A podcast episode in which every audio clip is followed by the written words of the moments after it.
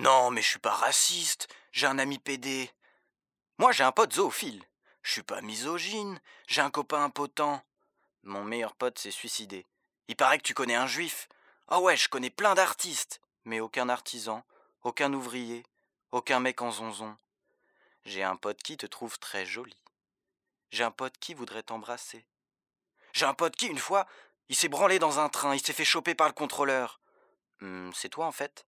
Non, non, non, pas du tout. Oui, monsieur, un de mes camarades est au Conseil d'État.